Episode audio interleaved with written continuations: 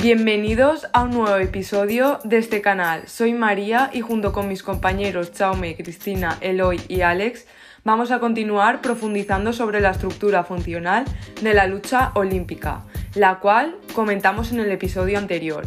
En primer lugar, Chaume nos va a explicar la comunicación motriz que se da en este deporte. Buenas, Chaume. Gracias, María. Hola a todos. En primer lugar, quiero destacar que en la lucha libre hay una comunicación negativa con el rival y a la vez una comunicación esencial con el entrenador. En cuanto a las distancias, en el caso de la lucha libre hablamos de corta distancia, ya que es un deporte de combate en el que no están permitidos los golpes. La distancia de enfrentamiento motor es aquella que separa a dos adversarios en el momento inmediatamente anterior a la acción de uno de ellos. Podemos distinguir entre la máxima distancia, la distancia media y la distancia nula, cuando no existe separación entre ambos atletas, como por ejemplo durante la realización de un suplex. Pasamos a hablar de las posiciones. La guardia es la posición básica de todos los luchadores. Por lo general, los luchadores mantienen una posición lateralizada y con piernas y brazos flexionados ligeramente, con un pie adelantado respecto al centro de gravedad y el otro atrasado respecto a este.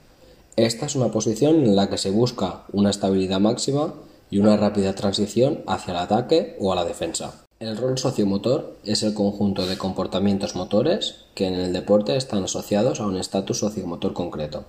En la lucha, los roles sociomotores son luchador en espera, luchador atacante y luchador defensor. Y los subroles no son otra cosa sino la unidad mínima de acción asociada a un rol. Bien, los praxemas definen las formas de comunicarse con el adversario, en la lucha podemos encontrar interacción motriz directa e indirecta. La directa será comunicación antagónica, ya que no existe compañero, y la indirecta se representará a través de los praxemas, porque al no existir compañero no hay gestemas. A continuación daré paso a Cristina y María, que van a explicar la técnica básica de este deporte.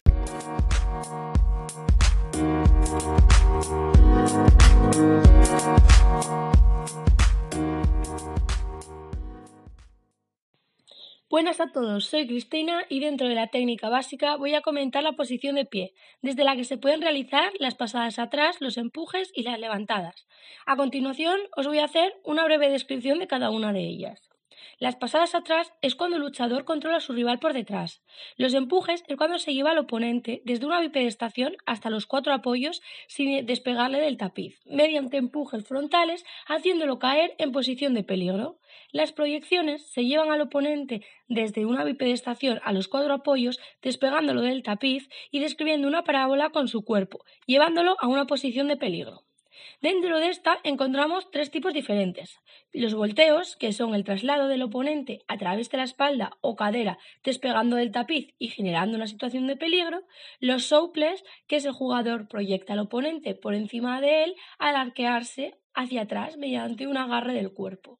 Y los bomberos, que este es de bipedestación, se traslada al oponente a través de los hombros llevándolo a una situación de peligro. Seguidamente, María se centrará en la posición de cuatro apoyos.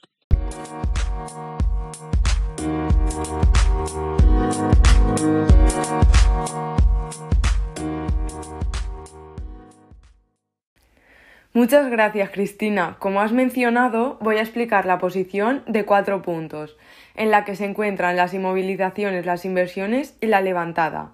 En primer lugar, la inmovilización consiste en bloquear los movimientos del adversario, manteniendo los homóplatos en contacto con el tapiz. Por otro lado, la inversión es la acción en la que el luchador pasa de estar de una posición de defensa a una de control, como luchador ofensivo. Y dentro de la inversión se sitúan los empujes, la tracción que consiste en llevar al oponente hacia ti para dejarlo debajo tuya y el giro, en la que el luchador traslada la figura de su oponente a través de su espalda o cadera, despegándolo así del tapiz y llevándolo a la posición de peligro. Y por último, la levantada consiste en levantar a su rival del suelo. Ahora, habiendo explicado todos estos puntos respecto a la técnica básica, Eloy y Alex nos detallarán los aspectos a destacar de la táctica.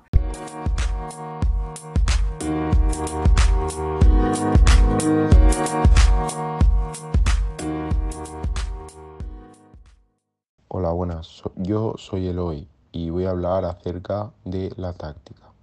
Actualmente se le da una gran importancia al incremento de las formas en la estructura tanto de la técnica como de la táctica en el proceso de enseñanza y en el estudio de entrenamiento del desarrollo de las estrategias técnico-tácticas, lo cual, ligado al desarrollo funcional, físico y de las capacidades de trabajo, nos aporta mejores y mayores resultados competitivos. A continuación, tanto Alex como yo hablaremos de los tipos de táctica.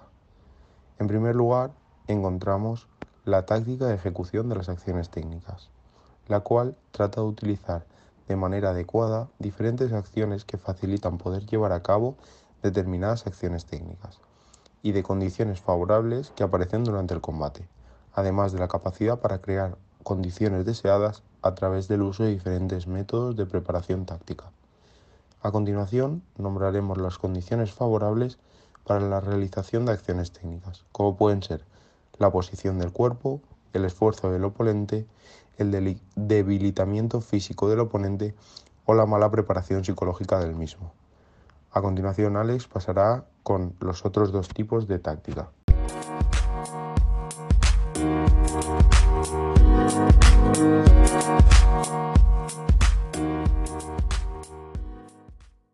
Muchas gracias. Así es. En primer lugar, voy a hablaros sobre la táctica de conducción de un combate. Podemos dividirlo en táctica ofensiva.